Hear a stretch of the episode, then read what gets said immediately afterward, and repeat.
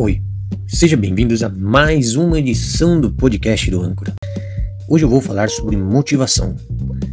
O tema de hoje é três maneiras de amar seus inimigos. Mas como isso, Christian? Como amar os meus inimigos? É tão difícil, existem tantos tipos de pessoa nesse mundo que temos que suportar.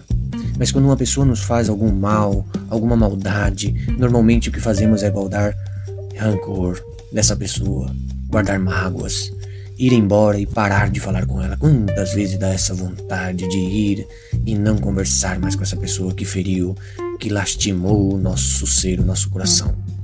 Achamos que fazendo essas coisas ficaremos calmos e melhores do que antes. Mas a verdade é que se a gente guardar rancor e agirmos dessa forma, tudo o que nós estamos fazendo é ser prisioneiros do ressentimento.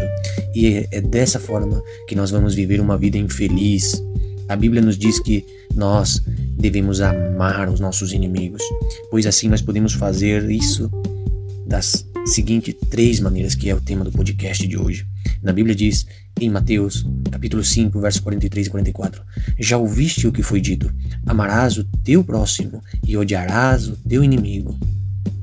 Mas eu digo a você: ame os seus inimigos, abençoe aqueles que te amaldiçoam, faça o bem àqueles que te odeiam e ore por aqueles que te maltratam, perseguem.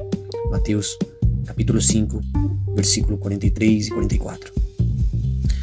A primeira forma de você suportar, de você amar os seus inimigos seguindo o mandamento de Deus que nos deixou Jesus em Sua palavra, podemos amar os nossos inimigos por meio das nossas palavras. Jesus disse: Abençoe aqueles que o amaldiçoam. Portanto, em vez de desejarmos mal àquele que nos feriu, abençoemos, abençoe aquela pessoa que nenhuma palavra tola, que nenhuma maldição saia de nossas bocas, pelo contrário, que Deus faça a sua obra, que as palavras de bom, que as palavras boas de encorajamento saiam da sua boca. Não deixe que o mal te abata e você atue como os maus tratam você. Não retribua com a mesma moeda. O que diz na Bíblia, em Romanos 12, 14? Abençoe aqueles que te perseguem. Abençoe e não amaldiçoe. Romanos 12, 14. A segunda forma, a segunda maneira, ou como você possa dizer, o outro passo. Podemos amar por meio de atos, por meio de ações. Para o mundo é ilógico ajudar quem nos feriu. Mas para nós, que somos diferentes, para nós que somos de Cristo, ou para você que está me ouvindo e quer ser uma pessoa diferente, que isso está te consumindo, que esse, esse mal está te derrotando, é uma forma de amar, de mostrar que somos diferentes. Você quer ser diferente, portanto, se a pessoa que o feriu está passando por uma necessidade, não hesite em ir à ajuda dessa pessoa. Vá e ajude essa pessoa. Jesus disse: faça o bem aos que te odeiam, às pessoas que te fazem mal. Faça o bem a essas pessoas. O que diz na Bíblia em Romanos 12, 20. Portanto, se o seu inimigo está com fome, alimente-o. Se ele estiver com sede, dê-lhe de beber, pois ao fazer isso, você amontoará brasas de fogo em sua cabeça. Romanos 12, 20. A terceira maneira, nós podemos amar, podemos amar os nossos inimigos orando por eles.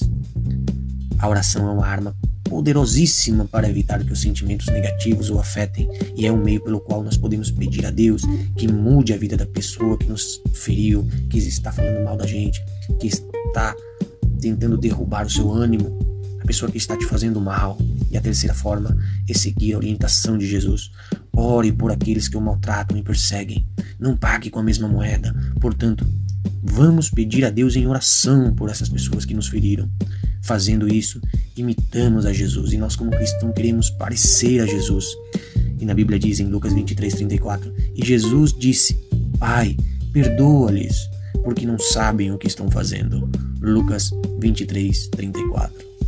Essas são as três maneiras, eu repito para você. Número um, podemos amar os nossos inimigos por meio das nossas palavras. Número dois, podemos amar por meio dos nossos atos, por meio das nossas ações. Número três, podemos amar orando por eles. Muito obrigado pelo seu tempo. Compartilhe esse podcast. Será até a próxima. Que Deus te abençoe.